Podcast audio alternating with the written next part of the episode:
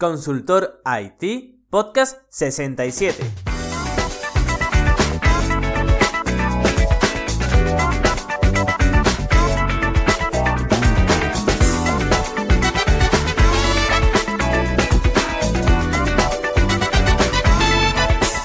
Hola a todos, bienvenidas y bienvenidos a Consultor IT, el podcast sobre consultoría y tecnología. Soy Luis Peris, emprendedor y consultor tecnológico y podéis saber más sobre mí en luisperis.com. Dicho esto, vamos a dar paso al episodio de hoy porque es un episodio muy interesante porque me lo habéis pedido vosotros. Muchos de vosotros me habéis escrito eh, preguntando qué son los DNS o cómo podéis configurar un DNS y muchos otros me lo habéis preguntado por qué estáis haciendo el curso que yo estoy impartiendo sobre servidores virtuales privados, VPS. Y no entendéis cómo es posible que un dominio tenga que enlazarse a dos DNS y no a una IP directamente. Así que, como sé que hay muchísimas dudas sobre este tema, que es un tema que, bueno, cuando empezamos en el mundo de la programación, cuando empezamos en el mundo eh, del hosting y de los servidores, eh, surge mucho, eh, vamos a tratar el tema de los DNS, para que así no quede ninguna duda. Así que, vamos a ello. La primera pregunta que nos tenemos que realizar es, ¿qué es un DNS? Y bueno, antes de responder esta pregunta, antes de responder realmente a esta pregunta, vamos a ver un montón de cosas. Para empezar, ¿qué es una IP? Pues bueno, esto sí que es algo muy básico y estoy seguro que todos vosotros lo sabéis. Sabéis que una IP es una matrícula que tienen los servidores, por decirlo de, alguna forma, y que tienen los routers y que tienen los ordenadores. En el caso de Internet, cuando nosotros nos conectamos eh, a una página web, nuestro, eh, bueno, nuestro router tiene una IP pública, por decirlo de alguna forma, que le indica a la página web, hace una petición a la IP de la página web eh, pidiéndole la información. Y luego la página web devuelve la información a la IP que le ha hecho eh, dicha petición, ¿vale? Es decir, una IP es como si fuera una matrícula para navegar por Internet. Pero más que una matrícula, y esto es algo que me gusta a mí, o sea, es, es una de las formas que me gusta a mí definirlo, una IP es como si fuera un teléfono. Pensad lo siguiente, Imaginad que, tenéis un amigo que está a lo mejor en Palma de Mallorca y que se llama Pedro Sánchez. Realmente, eh, por mucho que sepáis su nombre, que sepáis su dirección, que sepáis todos los datos, si no tenéis el número de teléfono, no podéis contactar con él. Pues una IP es algo similar. Y esto está muy relacionado con los dominios. Porque a mí no me sirve de nada saber eh, que hay un dominio llamado luisperis.com si no tengo el teléfono para llamarle, si no tengo la IP de ese dominio para llamarle. ¿Vale? Esto está muy relacionado con los DNS y ahora veremos eh, qué es un DNS realmente. Pero antes, para que nadie se pierda y para que lo entendáis bien, bien, bien, vamos a ver un poquito de historia. Cuando comenzó Internet, y, cuando digo que cuando comenzó Internet, hablo de cuando había 150 páginas web en el mundo, no cuando nació YouTube ni nada de eso, sino cuando empezó de verdad Internet. ¿Vale? Pues cuando empezó Internet, eh, la gente tenía en sus ordenadores un fichero llamado host, donde simplemente lo abría y escribían un dominio y una IP, ¿vale? Una IP que estaba asociada a ese dominio. ¿Por qué hacían esto? Porque bueno, eh, no, había muchas páginas web, estaba empezando todo y como no se podían acordar eh, de todas las IPs, que recordemos que las, que las IPs son cuatro bloques de números separados por puntos. Y como no se podían acordar de más de una o dos IPs, pues decían, oye mira, yo me voy a acordar de que, de que esta web se llama luisperis.com, que es del consultor tecnológico Luis Peris. Y en el fichero host le voy a asociar esta IP que es la IP realmente de su servidor. ¿Vale? Entonces la gente lo tenía, lo tenía configurado a mano incluso. Entonces cuando eh, alguien quería a lo mejor buscar algo en algún buscador y no tenía un buscador, por decirlo de alguna forma, en su fichero host, llamaba a Pepe y, Pepe y le decía a Pepe, oye Pepe, ¿tú tienes algún dominio, o sea, tienes alguna IP que sea un buscador? Y, le, y, Pepe le decía, sí, mira, la IP tal es un buscador. Asociala al dominio que quieras o asociala a este dominio. Y así funcionaba. O sea, realmente eh, los comienzos de Internet fueron así. ¿Qué pasa? Que bueno, esto cuando hay 100, 150 webs, eh, aunque no existían los USBs, por decirlo de alguna forma, se podía copiar en un, en un disquete y poco más, ¿no? Aquí no había muchísimo problema. Aquí no había muchísimo problema. El problema fue cuando empezó a crecer las webs. Y además ya sabemos que crecieron eh, de forma exponencial. No fue, no fue algo lineal, sino que fue exponencial. Cada vez había más, se multiplicaba por dos todo el rato. Entonces aquí ya era imposible de gestionar esto con, un fichero host. Entonces, ¿qué es lo que se hizo? Pues bueno, a partir de aquí es cuando nacen las DNS. Las DNS son unos servidores, pensarlo como unos servidores físicos, que tú simplemente le haces una petición y le dices, oye DNS, este dominio, ¿qué IP tiene? ¿Vale? Y los DNS te pueden responder dos cosas. Te pueden responder más cosas, pero en resumen te pueden responder dos cosas. La primera es que te responda qué IP tiene ese dominio. Y la segunda es que te diga, oye, yo no lo sé, pero pregunta a este otro DNS que sí que lo sabe. Entonces ya le preguntas al otro DNS, que es el de su zona, eh, que se llama así, por decirlo de alguna forma, y ya este DNS eh, te responde cuál es la IP. Y esto es importantísimo, porque cuando nosotros abrimos el navegador y accedemos por primera vez a google.com, por ejemplo, eh, eh, nuestro navegador y nuestro ordenador no sabe qué IP está detrás del dominio google.com.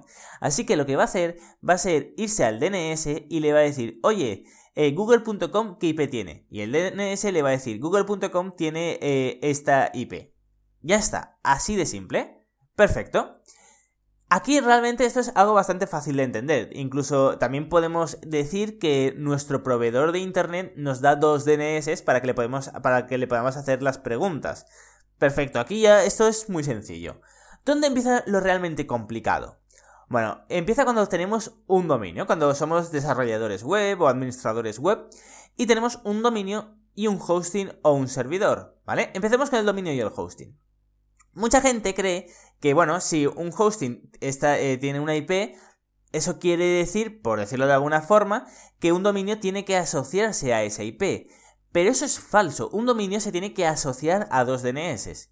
Y aquí la gente se lía, porque dice, a ver, a ver, a ver, a ver que me entere. Si yo cuando me meto en el navegador pongo eh, google.com eh, se hace la petición para que del dominio me devuelva una IP, ¿cómo es posible que un dominio esté asociado a dos DNS en vez de una IP directamente, que sería lo lógico? Pues bueno, esto es porque existe una cosa llamada registros. Pensar lo siguiente, fijémonos que cuando mandamos un email, eh, tenemos que hacer también, eh, por decirlo de alguna forma, el DNS, ¿no? Es decir, no, no podemos mandar un email a luisperis.com. Luisperis y .com son dos palabras no tiene sentido, eh, no, tiene sentido que mandemos algo a dos palabras. Tenemos que mandarlo a la IP.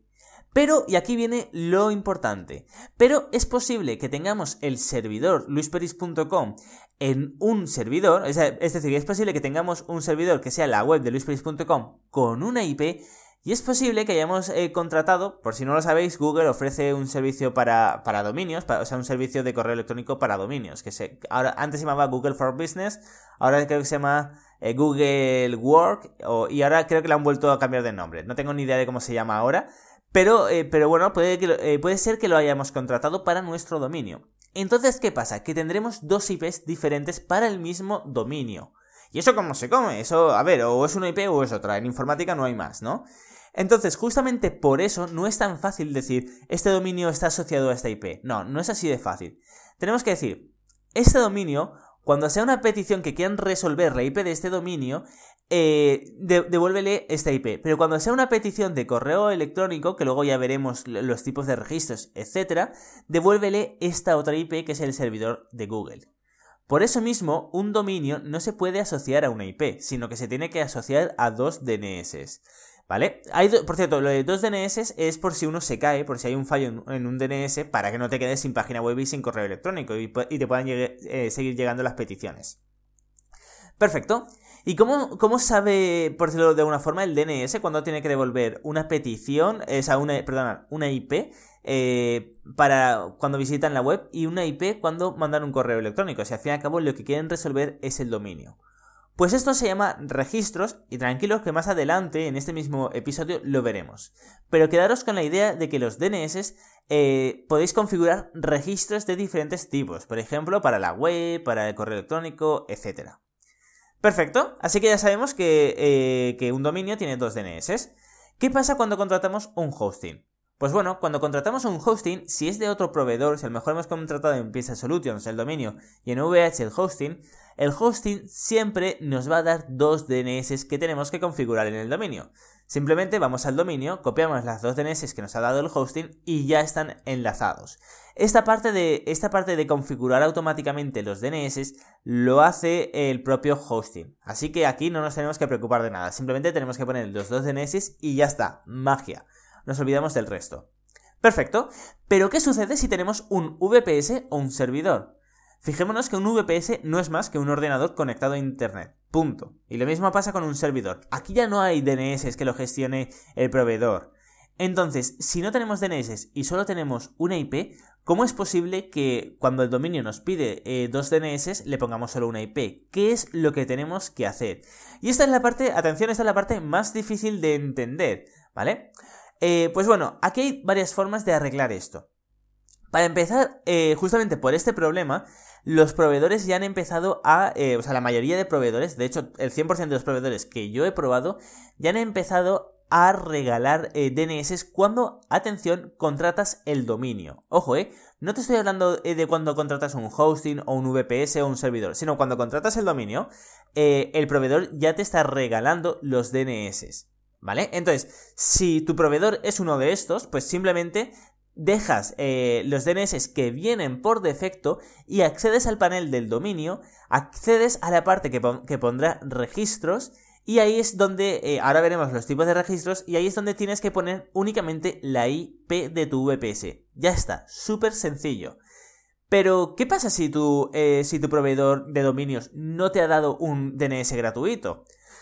Aquí te soy sincero, cámbiate de proveedor. De verdad, es que te, vas a ahorrar problemas. Si, eh, si, estás en el mundo de los VPS y de los servidores y tu proveedor no te ha dado un DNS gratuito, es que hay mil proveedores y la mayoría de los que he probado, Strato, OVH, Arsis, eh, Pensa Solutions, todos te regalan eh, los DNS. Es que es algo que no cuesta nada. Entonces, primero, si tu proveedor no te ha regalado los dominios, pídeselos y si no te los da, cámbiate. Eso es mi consejo. Pero si no, podemos utilizar los de DynaHost, ¿vale? Eh, perdón, DynaHosting, era. Eh, DynaHosting.com, eh, si accedéis, eh, ahí podéis encontrar DNS gratuitos. Os registráis, os indican dos DNS que los podéis configurar con vuestro dominio. Y ya dentro del panel de DynaHosting podéis configurar los registros para que apunte a vuestra IP. Pero os aviso, eh, a mí no me gusta hacer la parte de Dina Hosting porque, bueno, eh, a ver, eh, si habéis pagado el dominio, pues que os regalen los DNS. Esto ya es culpa del proveedor, por decirlo de alguna forma. Yo, eh, yo prefiero tenerlo todo en el mismo panel y no tener el dominio en un proveedor, luego el DNS en otro proveedor y luego el VPS en otro proveedor. A mí me gusta tenerlo todo junto a poder ser. O por lo menos el dominio en una parte y el servidor en otra. Pero ya tenerlo en tres, en tres proveedores para mí yo, prefiero no hacerlo. Así que, de verdad, insisto, os ahorraréis problemas y dolores de cabeza eh, si os cambiáis eh, de proveedor. Así será mucho más fácil para todos. Perfecto, pues ya lo hemos entendido todo, ¿no? Pero nos queda algo por, eh, por encajar. Ya entendemos que es un DNS, ya entendemos cómo funcionan los dominios, que tienes que indicarle dos DNS porque te puede recibir diferentes peticiones como para el email o la página web, que responda con diferentes IPs. Y hemos entendido eh, cómo cuando tenemos un VPS o un servidor que únicamente tenemos una IP, tenemos que utilizar los DNS que nos vienen por defecto con los dominios o alguno gratuito como eh, DynaHosting. Perfecto. ¿Qué nos queda eh, por explicar? Pues bueno, nos quedan por explicar los registros. Y esto es algo súper importante. Porque recordemos que cuando hemos hablado de los dominios, le hemos dicho que a una misma petición, o sea, a un mismo dominio, le pueden, eh, puede responder diferente, si es para visitar una página web, o si es porque lo quieren para mandar un email. Al fin y al cabo, cuando tú mandas un email, lo mandas, por ejemplo, a luis.peris.com. Lo que hace el proveedor de email cuando tú lo mandas es coger peris.com y dice, a ver, peris.com a qué IP pertenece. Yo no lo puedo mandar a unas palabras sueltas, lo tengo que mandar a una IP. ¿A qué IP pertenece peris.com? Entonces, mediante la DNS de nuevo, le pregunta, oye, quiero mandar, y esto es importante, quiero mandar un email a peris.com, dame su IP. Y dice, ah, ¿qué es un email? Entonces no es esta IP que te iba a dar, es esta otra IP. ¿Vale? Pues esto cómo se hace, cómo le podemos decir eh, que si es para una web eh, sea una IP y si es para otra cosa sea, sea otra IP. Pues esto se hace desde lo que se llaman los registros de las DNS. Y sirven justamente para esto, para que dependiendo de la petición que sea, eh, te devuelva un valor u otro. Hay un montón de, registros, de hecho eh, salieron, el estándar eran unos pocos y luego se han ido admitiendo más, por decirlo de alguna forma. Algunos proveedores eh, ponen algunos que otros proveedores no ofrecen, pero vamos a hablar de los cuatro básicos, cuatro o cinco básicos, porque ahora se ha puesto de moda otro. Perfecto, el primero es el tipo A. Por cierto, cuando digo tipo A es tipo espacio A y mayúscula. La, la A es mayúscula. No sé por qué, pero es extremadamente importante eh, y siempre, el 100% de las veces, eh, siempre se escriben en mayúscula los tipos de, eh, de los registros DNS. Perfecto. Así que el primero va a ser el tipo A. Que, por cierto, la A es de address, ¿vale? De dirección. De, o sea, y ya sabemos que una IP es una dirección, por eso es tipo A, no es porque luego venga el B. Y bueno, ¿y qué tenemos que poner en el tipo A y para qué sirve? Pues en los registros tipo A tenemos que poner la IP y esto es importante, IP, IPv4, eh, antes he dicho que una IP son cuatro bloques de números seguidos, eh, separados por un punto, pues esto es únicamente en el protocolo IPv4, que es el, vamos, el que utilizamos el 99,9% de la población y el 100% de los casos prácticamente va a ser este. Así que nada, en el registro tipo A tenemos que poner la, eh, IP que cuando alguien visite nuestra web, por ejemplo, cuando alguien haga un ping y quiera saber cuál es la IP de nuestro dominio, le aparecerá esta. Para que la entendáis, para no complicaros, es eh, siempre que nos pregunten cuál es la IP para cualquier aplicación, excepto para el correo electrónico, que nos devuelva esta. ¿Vale? Así de simple. Si tenemos un VPS en el registro A, simplemente ponemos la IP y nos olvidamos del resto. Ya está, así de simple. Perfecto. Luego hay otro registro, y este es bastante nuevo, que es el registro tipo AAAA. Es decir, que hay cuatro A's. ¿Y este para qué sirve? Pues es lo mismo que la anterior, pero atención con el protocolo IPv6. Ya sabemos que las IPs IPv4 eh, de hecho se están acabando. De hecho ya en los proveedores en España hay, hay leches para poder dar IPs eh, fijas o estáticas, por decirlo de alguna forma. Y de hecho ahora se está empezando a compartir, esto a mí no me gusta, pero bueno, hay proveedores, creo que era como más, eh, más móvil, que está empezando a compartir una misma IP pública, la está empezando a compartir entre varios, eh, entre varios abonados. Que yo estoy totalmente en contra, puesto que si estás pagando una mensualidad, por lo menos que te den una IP para ti solo, ¿no? Pero bueno, esto ya verá cómo se resuelve. Entonces, eh, tenemos el tipo A, que es para el protocolo IPv4, que es el que se está acabando y tenemos que, migrar al IPv6. Y luego tenemos el eh, tipo AAAA, que es el IPv6. Punto, aquí no hay más. Simplemente nos quedamos con el tipo A por ahora. Perfecto. Luego vamos al tipo MX. El registro tipo MX es, eh, bueno, que era Mail Exchange, es decir, correo electrónico, en resumen, en castellano. ¿Vale? Si queremos mandar un correo electrónico, o sea, mejor dicho, si queremos que nos manden un correo electrónico, eh, cuando pongan luis.peris.com, el servidor va a, va a coger peris.com y le va a preguntar al DNS, oye, peris.com, para mandarle un correo electrónico, ¿qué IP tiene? Entonces, el DNS detectará lo de un correo electrónico y le dirá, ah, tú quieres el registro DNS tipo MX, Mail Exchange. Perfecto, pues es este y le dará esta IP. Ojo, eh, no le dará la IP de donde que hemos puesto en el tipo A, sino esta IP. De hecho, normalmente aquí se suele añadir en el, eh, valor del MX, eh, puede ser o una IP o también puede ser un dominio, al cual se le pregunta cuál es la IP. ¿Vale? Perfecto. Luego tenemos el registro tipo CNAME o CNAME en castellano, como se escribe, C-N-A-M-E. Y el registro CNAME es súper curioso, la verdad porque le ponemos como valor, le podemos poner como valor, eh, creo que incluso se puede admitir una IP, pero no tiene tanto sentido.